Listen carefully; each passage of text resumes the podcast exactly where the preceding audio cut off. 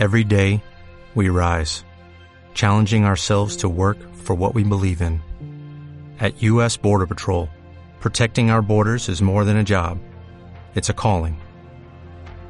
Agents answer the call, working together to keep our country and communities safe.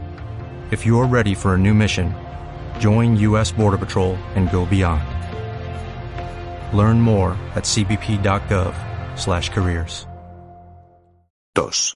Hacia Comporrellón. Llovía ligeramente. Trevice contempló el cielo, liso y de un color blanco grisáceo. Llevaba un sombrero impermeable que repelía las gotas de lluvia y las enviaba lejos de su cuerpo en todas direcciones. Pelorat, plantado fuera del alcance de las gotas rebotadas, no tenía aquella protección. No comprendo por qué te empeñas en mojarte, Janoff. La humedad no me preocupa, amigo, dijo Pelorat, con su aire solemne de siempre. La lluvia es ligera y tibia. Prácticamente, no hay viento. Y además, por citar un viejo dicho, en Anacreón, haz como los anacreonitas. Señaló a unos pocos gallanos que se encontraban cerca de la Farestar, observando en silencio. Estaban desparramados, como los árboles de un bosquecillo gallano, y ninguno de ellos llevaba sombrero contra la lluvia. Supongo, dijo Trevice, que no les importa empaparse, porque todo el resto de Gaia se está mojando. Los árboles, la hierba, el suelo, todo está mojado, y todo forma parte de Gaia, lo mismo que los gallanos. Creo que es lógico, dijo Pelorat. El sol no tardará en salir y todo se secará rápidamente. La ropa no se arrugará ni encogerá, la sensación de frío no existe ahí, al no haber microorganismos patógenos nocivos, nadie pillará un catarro, o una gripe, o una pulmonía. Entonces, ¿por qué preocuparse por un poco de humedad? Trevice comprendió la lógica del razonamiento con facilidad, pero continuó sintiéndose agraviado. En todo caso dijo, no hace falta que llueva cuando vamos a marcharnos. A fin de cuentas, la lluvia es voluntaria. Si Gaia no lo quisiera, no llovería. Casi se diría que desea mostrarnos su desprecio. Tal vez, repuso Pelorgat, frunciendo los labios un poco. Gaia está llorando nuestra partida. Es posible, dijo Trevice, pero a mí no me ocurre lo mismo. En realidad, prosiguió Pelorgat, presumo que el suelo de esta región necesita humedad, y que esta necesidad es más importante que tu deseo de ver brillar el sol. Trevice sonrió. Sospecho que este mundo te gusta realmente, ¿verdad? Quiero decir, aún prescindiendo de Bliss. Sí, me gusta, dijo Pelorat en tono defensivo. Siempre he llevado una vida tranquila y ordenada, y creo que me sentiría bien aquí, con todo un mundo trabajando para mantenerse tranquilo y ordenado. Después de todo, Golan, cuando construimos una casa, o esa nave, tratamos de crear un refugio perfecto.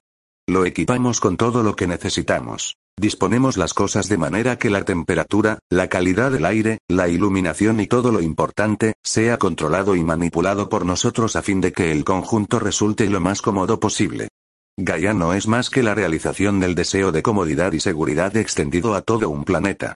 ¿Qué hay de malo en ello?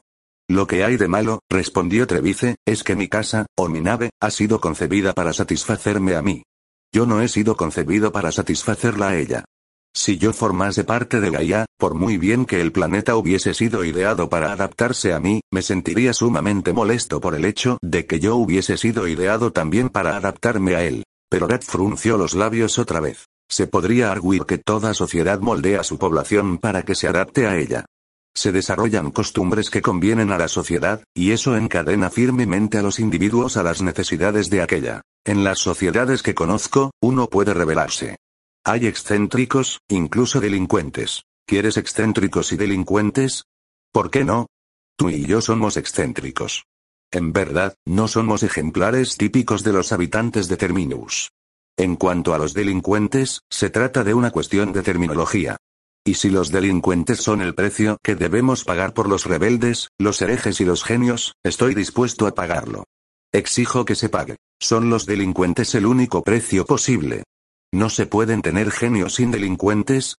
No se pueden tener genios y santos sin que haya personas que se alejen mucho de la línea establecida, y no creo que ese alejamiento se pueda producir solo en un sentido de dicha línea. Debe existir cierta simetría.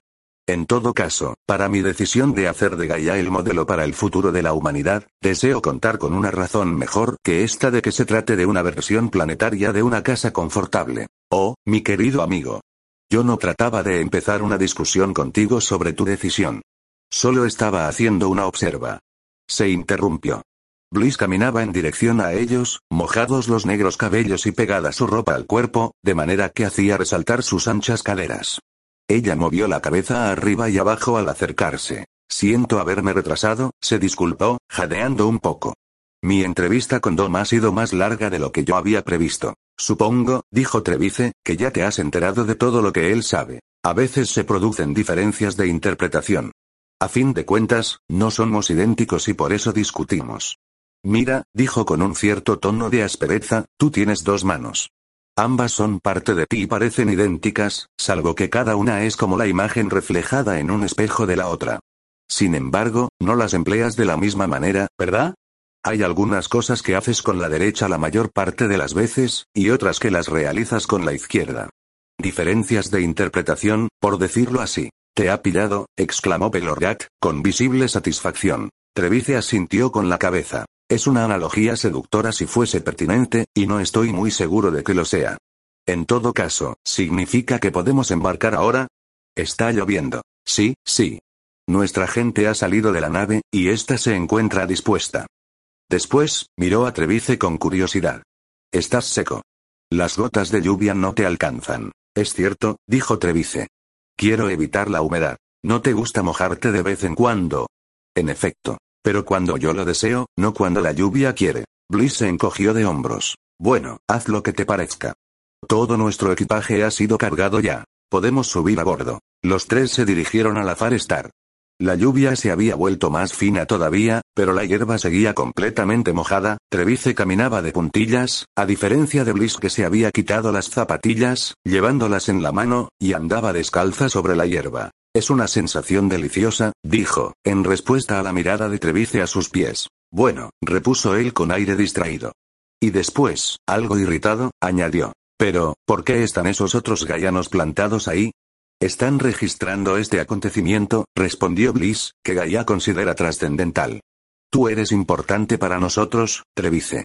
Piensa que si cambiases de idea como resultado de este viaje y decidieses contra nosotros, nunca nos integraríamos en la galaxia, ni siquiera perduraríamos como Gaia. Entonces, yo represento la vida o la muerte para Gaia. Para todo el mundo. Nosotros lo creemos así. Trevice se detuvo de pronto y se quitó el sombrero que le protegía de la lluvia.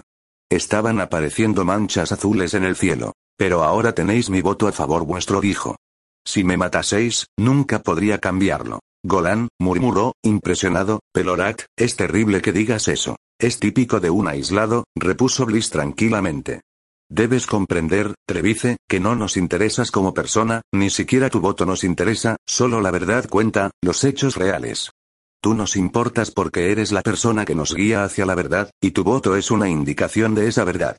Esto es lo que queremos de ti, y si te matásemos para impedir que cambiases tu voto, lo único que haríamos sería ocultamos la verdad a nosotros mismos. Si os dijese que la verdad es no Gaia, ¿aceptaríais todos la muerte alegremente?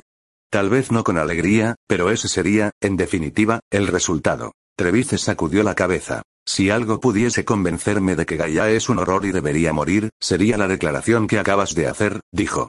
Después, volvió la mirada hacia los gaianos que observaban, y presumiblemente escuchaban, pacientemente. ¿Por qué se han desplegado de ese modo? ¿Y para qué necesitabais tantos? Si uno de ellos observa este acontecimiento y lo almacena en su memoria, ¿no estará al alcance de todo el resto del planeta? ¿No podrá ser almacenado en un millón de sitios diferentes, si así lo deseáis? Cada cual lo está observando desde diferente ángulo, explicó Bliss, y lo almacena en un cerebro ligeramente distinto. Cuando todas las observaciones sean estudiadas, se comprobará que lo sucedido ahora será comprendido mucho mejor si se parte de todas las observaciones juntas que de cualquiera de ellas en particular. En otras palabras, el total es mayor que la suma de las partes. Exactamente. Has captado la justificación fundamental de la existencia de Gaia. Tú, como ser humano individual, estás compuesto de quizá 50 billones de células, pero, como individuo multicelular, eres mucho más importante que esos 50 billones como la suma de su importancia individual. Supongo que estarás de acuerdo con esto. Sí, admitió Trevice. Lo estoy. Subió a la nave y se volvió un momento para echar otro vistazo a Gaia. La breve lluvia había dado una nueva frescura a la atmósfera. Vio un mundo verde, exuberante, tranquilo, pacífico. Un jardín de serenidad plantado en medio de la turbulencia de la cansada galaxia. y Trevice esperó ardientemente no volver a verlo jamás. Cuando la puerta neumática se cerró tras ellos, Trevice tuvo la impresión de haber salido, no exactamente de una pesadilla, sino de algo anormal tan grave que le había estado impidiendo respirar con libertad. Era consciente de que un elemento de aquella anormalidad permanecía todavía con él en la persona de Bliss. Mientras ella estuviese ahí, Gaia seguiría ahí, y, sin embargo, también estaba convencido de que la presencia de la joven era esencial. La caja negra trabajaba de nuevo, y anheló no tener que empezar a creer demasiado en ella. Miró a su alrededor y la nave le pareció hermosa. Había sido suya desde que la alcaldesa Arla Brano de la fundación le había obligado a entrar en ella, o enviándolo entre las estrellas, como un pararrayos viviente destinado a atraer el fuego de los que ella consideraba enemigos de la fundación. La misión había sido cumplida, pero la nave seguía perteneciéndole, y no pensaba devolverla. Había sido suya solo unos pocos meses, pero le parecía como su casa y solo conservaba una vaga idea del que había sido su hogar en Terminus. Terminus. El eje descentrado de la fundación, destinado por el clan de Seldon a formar un segundo y más grande imperio en el decurso de los siguientes cinco siglos. Aunque ahora él, Trevice, le había dado un nuevo rumbo. Por decisión propia, estaba convirtiendo la fundación en nada, y haciendo posible, en su lugar, una nueva sociedad, un nuevo esquema de vida, una revolución espantosa que sería la más grande desde la aparición de la vida multicelular. Emprendía un viaje encaminado a demostrarse, o a rechazar, que lo que había hecho era lo justo. Se encontró perdido en sus pensamientos e inmóvil, y se sacudió con irritación. Se dirigió apresuradamente a la cabina piloto y vio que su ordenador permanecía todavía allí. Resplandecía. Todo resplandecía. La limpieza no había podido ser más minuciosa. Los contactos, cerrados por él casi al azar, funcionaban a la perfección y, al parecer, con más facilidad que nunca. El sistema de ventilación era tan silencioso que tuvo que poner la mano sobre las rejillas para asegurarse de que el aire circulaba. El círculo de luz sobre el ordenador brillaba agradablemente. Trevice lo tocó y la luz se derramó por toda la mesa, en la que apareció el perfil de una mano derecha y una mano izquierda. Inhaló a fondo y se dio cuenta que había estado sin respirar durante un rato. Los gallanos desconocían la tecnología de la fundación y hubiesen podido averdiar el ordenador con facilidad sin la menor malicia. Hasta ahora, no había sido así. Las manos permanecían en su sitio. La prueba definitiva la tendría al poner sus propias manos sobre aquellas, y, por un momento, vaciló. Casi de inmediato sabría si algo andaba mal, y, de ser así, ¿qué podría hacer? Para repararlo, tendría que regresar a Terminus, y, si volvía, estaba seguro de que la alcaldesa Brano no dejaría que se marchase de nuevo. Y en tal caso. Sintió que su corazón palpitaba con fuerza. Era inútil prolongar aquella incertidumbre deliberadamente. Extendió ambas manos, la derecha, la izquierda, y las apoyó sobre las siluetas. En ese instante, tuvo la sensación de que otro par de manos hacían las suyas. Sus sentidos se expandieron, y pudo ver Gaia en todas las direcciones, verde y húmeda, y los gaianos que seguían allí. Cuando quiso mirar hacia arriba, vio un cielo nublado en su mayor parte. Después, también por su voluntad, las nubes se desvanecieron y contempló un cielo azul inmaculado que filtraba la luz del sol de Gaia. De nuevo puso su voluntad a prueba, y el azul desapareció ocupando su lugar las estrellas. Las borró y quiso contemplar la galaxia, y lo consiguió, viéndola como una rueda de fuegos artificiales a tamaño reducido. Examinó la imagen del ordenador, ajustando su orientación, alterando la marcha aparente del tiempo, haciéndola girar primero en una dirección y después en otra. Localizó el sol de Sapsella, la estrella importante más próxima a Gaia. Después, el sol de Terminus. Luego, el de Trantor. Uno tras otro. Viajó de una estrella a otra en el mapa galáctico contenido en las entrañas del ordenador. Entonces, retiró las manos y dejó que de nuevo el mundo real lo rodease, y se dio cuenta de que había permanecido todo el tiempo en pie, inclinado a medias sobre el ordenador para establecer el contacto manual. Sintió que estaba entumecido y tuvo que estirar los músculos de su espalda antes de sentarse. Miró el ordenador con fijeza, agradecido y aliviado. Su funcionamiento había resultado perfecto. Le había respondido mejor que nunca, y sintió por él lo que solo podía describirse como amor. A fin de cuentas, mientras apoyaba sus manos en él, se negaba resueltamente a confesarse que pensaba que eran las manos de ella, formaban parte el uno del otro, y su voluntad dirigía, controlaba, experimentaba y pertenecía a un yo superior. Él y aquello debían sentir, de una manera reducida, pensó de pronto, con inquietud, lo mismo que Gaia sentía en un campo muchísimo más amplio. Sacudió la cabeza. No, en el caso de él y el ordenador. Era él, Trevice, quien poseía el control absoluto. El ordenador se hallaba totalmente sometido a su mandato. Se levantó y pasó a la bien abastecida cocina y al comedor. Había abundancia de comida de todas clases y aparatos adecuados de refrigeración y de calor. Ya había observado que las películas que guardaba en su habitación estaban en regla, y tenía el convencimiento, no, la absoluta seguridad, de que Pelorat había comprobado que su filmoteca personal lo estaba también. De no haber sido así, seguro que ya se lo habría comunicado. Pelorat. Eso le recordó una cosa. Entró en la habitación de Pelorat. ¿Hay sitio aquí para Bliss, Hanoff? Oh, ¿sí? De. Sobra. Podría convertir la sala común en su dormitorio. Bliss lo miró, abriendo mucho los ojos. No deseo tener una habitación individual. Me encuentro muy bien aquí con Pel. Aunque supongo que podré usar las otras habitaciones cuando las necesite. Por ejemplo, el gimnasio. Por supuesto. Todas, excepto la mía. Muy bien. Eso es lo que yo habría sugerido, si hubiese tenido ocasión de hacerlo. Por lógica, tú tampoco entrarás en la nuestra. Desde luego, dijo Trevice, que miró hacia abajo y se dio cuenta de que sus zapatos pisaban el umbral. Dio un paso atrás. Pero esto no es una suite nupcial, Bliss. Así parece, en vista de su estrechez, y tampoco lo sería si Gayala ampliase la mitad de lo que es. Trevice reprimió una sonrisa. Tendréis que comportaros como buenos amigos. Lo somos, dijo Pelorgat, claramente molesto por el rumbo que había tomado la conversación, pero creo, viejo amigo, que debes dejar que nos arreglemos nosotros solos. En realidad, no puedo, repuso Trevice pausadamente. Quiero que quede bien claro que este no es lugar adecuado para una luna de miel, no me opondré a nada de lo que hagáis por mutuo consentimiento, pero debéis daros cuenta de que aquí no gozaréis de intimidad. Espero que lo comprendas, Bliss. Hay una puerta, dijo Bliss, y me imagino que no nos molestarás cuando esté cerrada, es decir, salvo en caso de verdadera emergencia. Claro que no.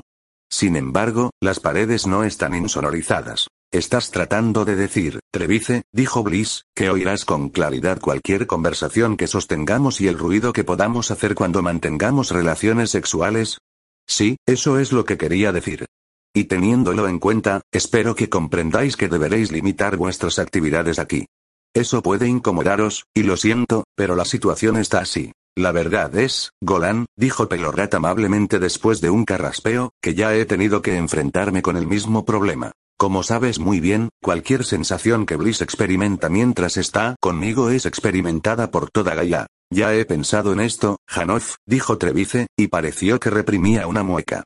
No quería mencionarlo. Solo lo he hecho por si no habías pensado en ello. Por desgracia, lo pensé, dijo Pelorrat. No des demasiada importancia a esto, Trevice, intervino Bliss. En un momento dado, puede haber miles de seres humanos en Gaia que estén haciendo el amor, millones que estén comiendo, bebiendo, o entregados a otras actividades placenteras. Esto origina un ambiente general de felicidad que Gaia siente, y cada una de sus partes. Los animales inferiores, las plantas y los minerales gozan de placeres progresivamente reducidos, pero que también contribuyen a una alegría generalizada y consciente que Gaia experimenta en todas sus partes siempre, y que no se siente en ninguno de los otros mundos. Nosotros tenemos nuestros propios goces particulares, dijo Trevice, que podemos compartir con otros, si lo deseamos, o disfrutarlos en privado, si queremos. Si pudieses sentir los nuestros, sabrías lo atrasados que vosotros, los aislados, estáis a este respecto. ¿Cómo puedes saber lo que nosotros sentimos? Aunque no lo sepamos, es lógico suponer que un mundo de placeres comunes tiene que ser más intenso que un solo individuo aislado. Es posible, pero aunque mis placeres sean mínimos, guardaré para mí mis alegrías y mis penas y me contentaré con ellas, por pequeñas que parezcan, y seré yo y no un hermano carnal de la roca más cercana. No te burles, pidió Bliss. Tú valoras todos los cristales minerales de tus huesos y tus dientes, y quisieras que no se estropease ninguno, aunque no tengan más conciencia que un cristal corriente de roca, del mismo tamaño. Eso es bastante cierto, aceptó Trevice, de mala gana, pero nos hemos apartado del tema. A mí no me importa que toda Gaia comparta tu alegría, Bliss, pero yo no quiero compartirla. Aquí vivimos muy estrechos y no deseo verme obligado a participar en vuestras actividades, aunque sea indirectamente. Esta discusión no tiene objeto, mi querido amigo, dijo Pelorrat. Mientras la nave se hallaba dentro de la atmósfera, no se necesitaba, por supuesto, acelerar, de modo que el zumbido y la vibración del aire al pasar rápidamente no se percibían. Y cuando la atmósfera quedaba atrás y la aceleración se producía, a grandes velocidades, no afectaba a los pasajeros. Era lo más moderno en comodidad, y Trevice no creía que pudiese mejorarse hasta que llegase el día en que los seres humanos descubriesen la manera de volar a través del hiperespacio sin necesidad de naves y sin preocuparse de que los campos de gravitación cercanos pudiesen ser demasiado intensos. Precisamente ahora, la Far Star tendría que alejarse a toda velocidad del Sol de Gaia durante varios días hasta que la intensidad de la gravedad fuese lo bastante débil para intentar el salto. Golan, querido amigo, ¿puedo hablar un momento contigo? No estás demasiado ocupado. En absoluto. El ordenador se encarga de todo en cuanto le he dado las instrucciones pertinentes. Y a veces parece que adivina cuáles serán estas y las cumple casi antes de que yo haya acabado de formularlas, dijo Trevice, acariciando el tablero. Tú y yo nos hemos hecho muy amigos, Golan, comenzó Pelorgat, en el poco tiempo que llevamos conociéndonos, a pesar de que debo admitir que me parece mucho más largo. Han ocurrido tantas cosas. Cuando me detengo a pensar en mi relativamente larga vida, me parece curioso que la mitad de los sucesos que he experimentado se hayan concentrado en estos pocos últimos meses. O así parece. Casi podría suponer. Trevice levantó una mano. Hanoff, te estás saliendo de la cuestión, estoy seguro. Has empezado diciendo que nos hemos hecho muy amigos en poco tiempo. Sí, es cierto, y seguimos siéndolo. A propósito, todavía hace menos tiempo que conoces a Bliss y te has hecho aún más amigo de ella. Desde luego, eso es diferente, repuso Pelorraca raspeando, un poco confuso. Claro, dijo Trevice, pero, ¿por qué me hablas de nuestra breve pero duradera amistad? Mi querido compañero, si seguimos siendo amigos, como acabas de admitir, quiero que también lo seas de Bliss que, como también acabas de decir, me es particularmente querida. Lo comprendo. Y bien, Sé, Golan, que Bliss no te gusta, pero quisiera que por mí. Trevice levantó una mano. Un momento, Hanoff. No es que Bliss me entusiasme, pero tampoco le tengo antipatía. En realidad, no siento ninguna animosidad contra ella. Es una joven atractiva y, aunque no lo fuese, estaría dispuesto por ti, a considerarla como tal. Es Gaia lo que no me gusta. Pero Bliss es Gaia. Lo sé, Hanoff. Y eso complica las cosas. Mientras pienso en Bliss como persona, no hay problema. Pero si pienso en ella como Gaia, la cosa cambia. Pero no le has dado ninguna oportunidad, Golan. Mira, viejo amigo, déjame confesarte algo. Cuando Bliss y yo estamos en la intimidad, hay veces en que me deja compartir su mente durante un minuto, más o menos. No más tiempo, porque dice que soy demasiado viejo para adaptarme a ello, o, no sonrías, Golan. También tú serías demasiado viejo para hacerlo. Si un ser aislado, como tú o como yo, fuese parte de Gaia durante más de un minuto o dos, podría sufrir alguna lesión cerebral, y si el tiempo fuese de cinco o diez minutos, esa lesión sería irreversible. Si pudieses experimentarlo, Golan. ¿Qué? ¿Una lesión cerebral irreversible? No, gracias. Me malinterpretas deliberadamente, Golan. Me refiero solo al momento de la unión. No sabes lo que te pierdes. Me resulta imposible describirlo. Bliss dice que se trata de una sensación de alegría. Es como decir que se siente alegría cuando se bebe un poco de agua después de haber estado a punto de morir de sed. Soy incapaz de poder darte una ligera idea de lo que es. Compartes todo el placer que mil millones de personas experimentan por separado. No es un goce continuo. Si lo fuese, pronto dejarías de sentirlo. Vibra, centellea, tiene un extraño ritmo pulsátil que se apodera de ti. Es más alegre, no, no es más alegre, sino una alegría mejor que la que nunca podrías experimentar separadamente. Cuando ella me cierra la puerta, me echaría a llorar. Trevice sacudió la cabeza. Tu elocuencia es sorprendente, buen amigo, pero parece que estás describiendo la adicción a la pseudendorfina o a alguna otra droga de esas que te hacen gozar a corto plazo, al precio de dejarte sumido para siempre en el horror. No me interesa. Me niego a vender mi individualidad por un breve sentimiento de euforía. Yo no he perdido mi individualidad, Golan. Pero, ¿cuánto tiempo la conservarás si sigues con eso, Hanoff? Suplicarás más y más de tu droga hasta que, en definitiva, tu cerebro quede lesionado. Hanoff, no debes permitir que Bliss haga eso contigo. Quizá fuese mejor que yo hablase con ella. No. No lo hagas. Tú no te distingues por tu tacto, ¿sabes? Y no quiero ofenderla. Te aseguro que ella cuida mejor de mí, a este respecto que todo lo que puedas imaginarte. La posibilidad de una lesión cerebral le preocupa más que a mí. Puedes estar seguro de ello. Entonces, hablaré contigo, Hanof, no vuelvas a hacerlo nunca más. Has vivido 52 años disfrutando de tus propios placeres y alegrías, y tu cerebro está adaptado a esto. No te dejes llevar por un nuevo y desacostumbrado vicio. Eso acaba pagándose. Si no inmediatamente, si en definitiva. Sí, Golan, admitió Pelorat en voz baja, mirando las puntas de sus zapatos. Pero míralo de esta manera. ¿Qué pasaría si tú fueses una criatura unicelular? Sé lo que vas a decir, Hanof. Olvídalo. Bliss y yo hemos comentado ya esa analogía. Sí, pero piensa un momento.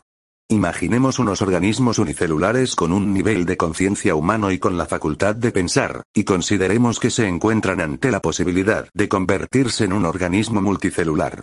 ¿No llorarían los organismos unicelulares la pérdida de su individualidad y no lamentaran amargamente su forzada integración en la personalidad de un organismo total?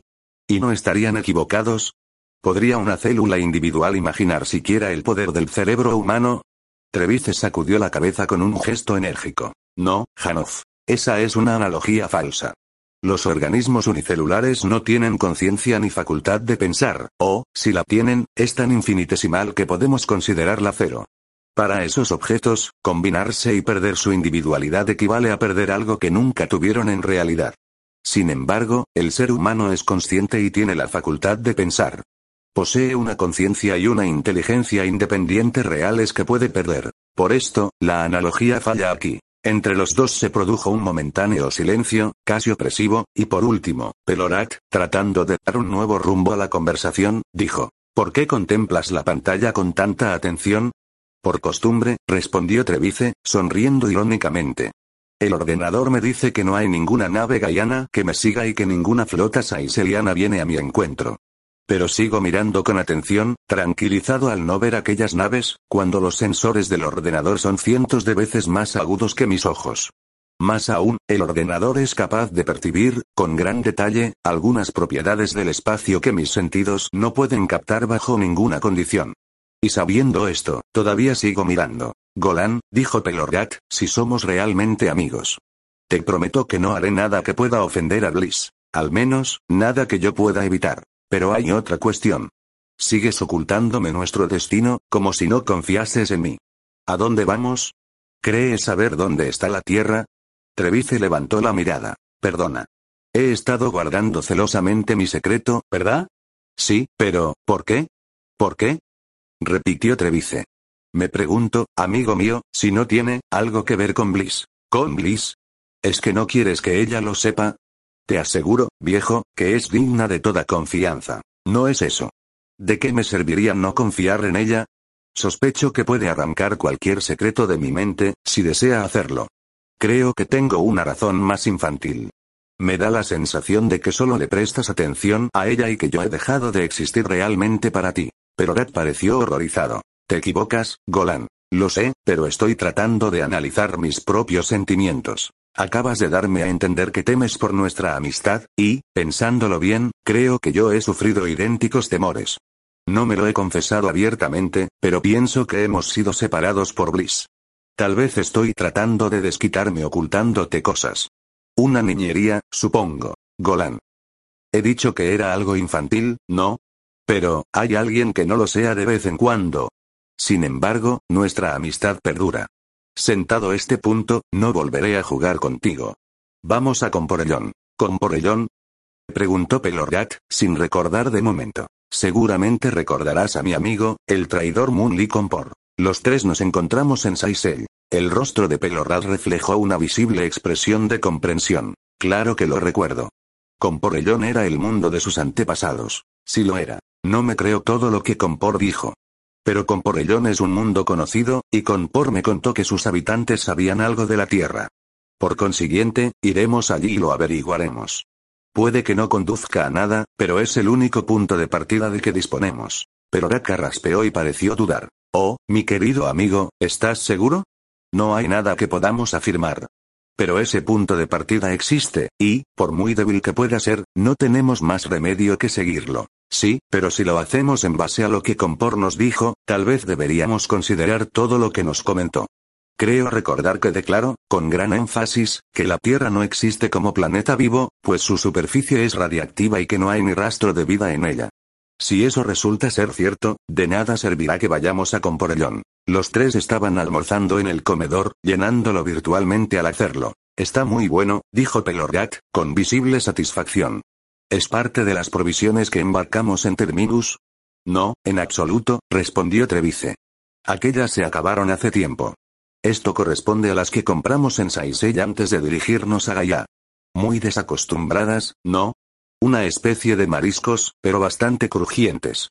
En cuanto a lo que comemos ahora, me dio la impresión de que eran coles cuando lo compré, pero tiene un sabor muy diferente. Bliss escuchaba más no decía nada. Picaba la comida de su plato con delicadeza. Tienes que comer, querida, aconsejó Pelorrat amable. Lo sé, Pel, y así lo hago. Tenemos comida gaiana, Bliss, dijo Trevice, con un deje de impaciencia que no pudo reprimir. Sí, repuso Bliss, pero creo que debemos conservarla. No sabemos cuánto tiempo permaneceremos en el espacio y, en todo caso, debo aprender a comer los alimentos de los aislados. ¿Tan malos son? ¿O debe Gaia comer solo Gaia? Bliss suspiró. Nosotros tenemos una máxima que dice, cuando Gaia come Gaia, nada se pierde ni se gana no es más que una transferencia de conciencia arriba y abajo de la escala. Todo lo que yo como de Gaia es Gaia, y cuando se metaboliza y se integra en mí, sigue siendo Gaia.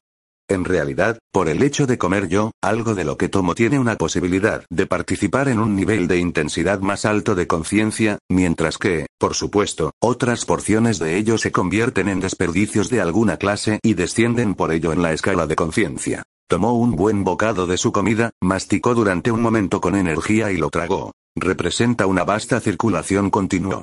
Las plantas crecen y son comidas por los animales. Estos comen y son comidos.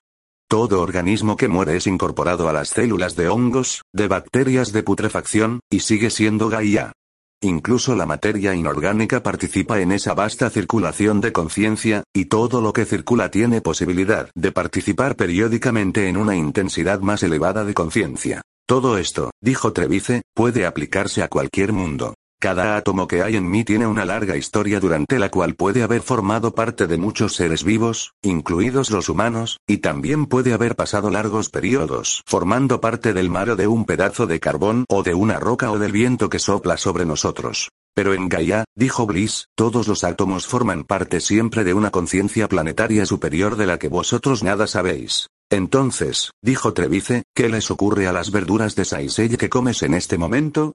¿Se convierten en parte de Gaia? Sí, aunque con bastante lentitud. La misma lentitud con que mis excrementos dejan de ser parte de Gaia. A fin de cuentas, lo que sale de mí pierde todo contacto con Gaia. Incluso carece del contacto hiperespacial indirecto que yo puedo mantener gracias a mi alto nivel de intensidad de conciencia. Este contacto hiperespacial es el que hace que la comida no gaiana se convierta, poco a poco, en parte de Gaia cuando yo la consumo. ¿Y qué me dices de la comida gaiana que tenemos almacenada? ¿También se convertirá lentamente en no galana? Si eso ocurre, será mejor que la comas mientras puedas. No debemos preocuparnos, dijo Bliss.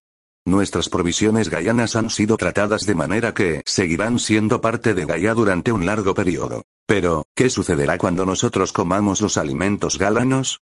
Preguntó Pelorrat de pronto. Y a propósito de este tema, ¿qué nos pasó a nosotros cuando comimos alimentos gaianos en la propia Gaia? ¿Nos estamos convirtiendo en Gaia poco a poco? Bliss sacudió la cabeza y una expresión de peculiar turbación se reflejó en su semblante. No, lo que vosotros comisteis se perdió para nosotros. O al menos las porciones que fueron metabolizadas en vuestros tejidos. Lo que excretasteis siguió siendo Gaia o se convirtió lentamente en Gaia, de manera que, en definitiva, el equilibrio se mantuvo. Pero numerosos átomos de Gaia se convirtieron en no Gaia como resultado de vuestra visita. ¿Por qué? Preguntó Trevice con curiosidad. Porque vosotros no habríais podido soportar la conversión, aunque ésta hubiese sido parcial. Erais nuestros invitados, traídos a nuestro mundo por la fuerza, por decirlo de alguna manera, y teníamos que protegeros del peligro, a una costa de perder algunos diminutos fragmentos de Gaia.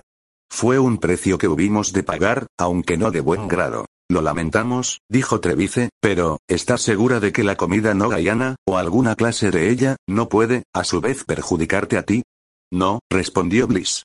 Lo que es comestible para vosotros también lo es para mí. Solo tengo el problema adicional de metabolizar esa comida en Gaia además de en mis propios tejidos. Representa una barrera psicológica que hace que pueda disfrutar menos de los alimentos y que tenga que masticarlos despacio. Pero lo superaré con el tiempo. ¿Y las infecciones? Preguntó Pelorat, muy alarmado. No comprendo cómo no pensé antes en ello. Bliss, lo más probable es que cualquier mundo en el que aterricemos tenga microorganismos contra los que careces de defensas, y la más leve dolencia infecciosa resultaría mortal para ti. Trevice, debemos volver atrás. No te espantes, querido Pel, dijo Bliss sonriendo. También los microorganismos son asimilados en Gaia cuando están en mi comida o cuando entran en mi cuerpo por cualquier otro medio. Si parecen capaces de causar daño, serán asimilados con mayor rapidez, y en cuanto sean Gaia, no podrán hacerme ningún mal. El almuerzo tocaba a su fin y Pelorat sorbió su sazonada mezcla de zumos de fruta caliente. Caramba. Dijo, lamiéndose los labios. Creo que es hora de que volvamos a cambiar de tema. Se diría que mi única ocupación a bordo de esta nave es cambiar de temas. ¿Por qué será? Porque Bliss y yo nos aferramos hasta el máximo a todos los temas que discutimos, repuso Trevice con aire solemne. Dependemos de ti, Hanoff, para conservar nuestra cordura. ¿De qué quieres hablar ahora, viejo amigo? He repasado mi material de información sobre Comporellón, y todo el sector del que forma parte es rico en antiguas leyendas. Su colonización se remonta muy atrás en el tiempo, al primer milenio de los viajes hiperespaciales. Incluso se habla de un fundador legendario llamado Benvalli, aunque no explican de dónde llegó. Dicen que el nombre primitivo de su planeta fue Mundo de Benvalli. Y en tu opinión, Hanoff, ¿qué hay de verdad en ello? Algo, tal vez, pero, ¿quién puede adivinar lo que es ese algo? Yo nunca he oído mencionar a Benvalli en la historia real. ¿Y tú? Tampoco, mas ya sabes que en la última era imperial hubo una deliberada supresión de la historia preimperial. Los emperadores, en los postreros y turbulentos siglos del imperio, se mostraron ansiosos por reducir el patriotismo local, puesto que consideraron, no sin motivo, que era una influencia desintegradora.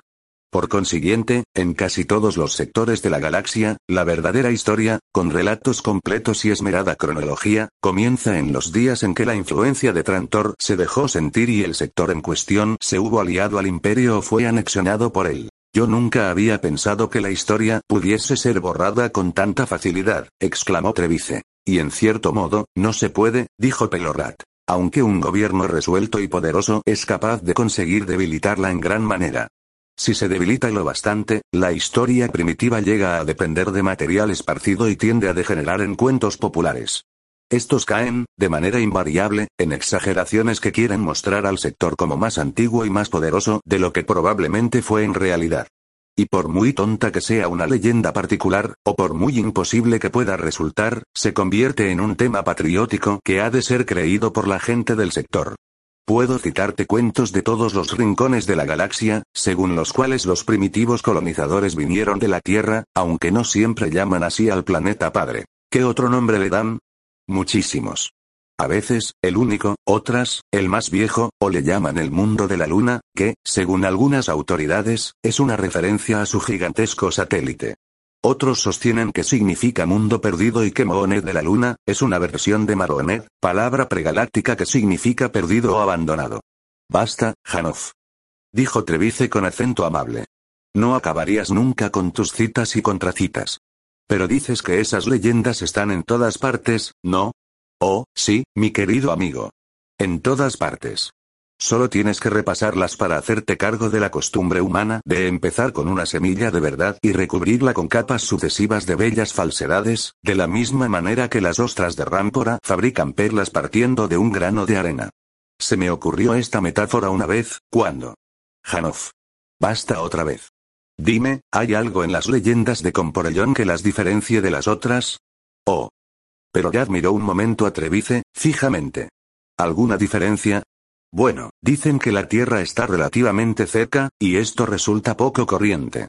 En la mayoría de los mundos que hablan de la Tierra, sea cual fuere el nombre que le den, existe la tendencia de referirse vagamente a su localización, situándola en una lejanía indefinida o en algún lugar al que nunca se puede llegar. Sí, dijo Trevice, de la misma manera que nos dijeron en Saisei que Gaia estaba situada en el hiperespacio. Bliss se echó a reír. Trevice le dirigió una rápida mirada. Es verdad. Eso fue lo que nos dijeron. No lo niego. Pero resulta divertido. Desde luego, es lo que nosotros deseamos que crean. Lo único que pedimos es que nos dejen en paz, y donde podemos hallarnos más tranquilos y más seguros que en el hiperespacio. Si no nos encontramos allí, es como si lo estuviésemos, mientras la gente lo crea. Sí, repuso secamente Trevice, y de la misma manera, existe algo que obliga a la gente a creer que la Tierra no existe, o que está muy lejos, o que tiene una corteza radiactiva. Salvo que los comporelianos creen que se encuentra relativamente cerca de ellos, añadió Pelorat. Pero, en todo caso, le dan una corteza radiactiva. Por una u otra razón, todos los pueblos que tienen una leyenda sobre la Tierra consideran que no se puede llegar a ella. Así es, más o menos, dijo Pelorat. En Saisei, prosiguió Trevice, muchos creían que Gaia estaba cerca. Incluso algunos identificaban su estrella correctamente, y, sin embargo, la consideraban inaccesible. Quizás haya comporelianos que insistan en que la Tierra es radiactiva y está muerta, pero que puedan identificar su estrella. En tal caso, nosotros nos dirigiremos hacia ella, por muy inaccesible que la consideren. Esto fue exactamente lo que hicimos en el caso de Gaia. Gaia estaba dispuesta a recibiros, Trevice, dijo Bliss. Estabais impotentes en nuestras manos, mas nosotros no quisimos haceros daño. Y si también la Tierra es poderosa, pero no benévola como nosotros, ¿qué pasará entonces? En todo caso, debo intentar llegar a ella y aceptar las consecuencias. Pero esta es mi tarea. En cuanto localice la Tierra y me dirija hacia ella, será el momento en que vosotros podréis marcharos.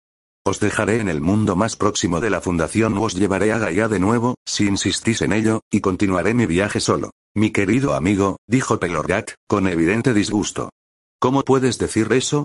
Yo no soñaría siquiera en abandonarte. Ni yo en abandonar a Pel, añadió Bliss, alargando una mano para rozar la mejilla de Pelorat. Está bien, entonces. No tardaremos mucho en estar en condiciones de dar el salto a Comporellón y después esperemos que el siguiente sea, a la Tierra.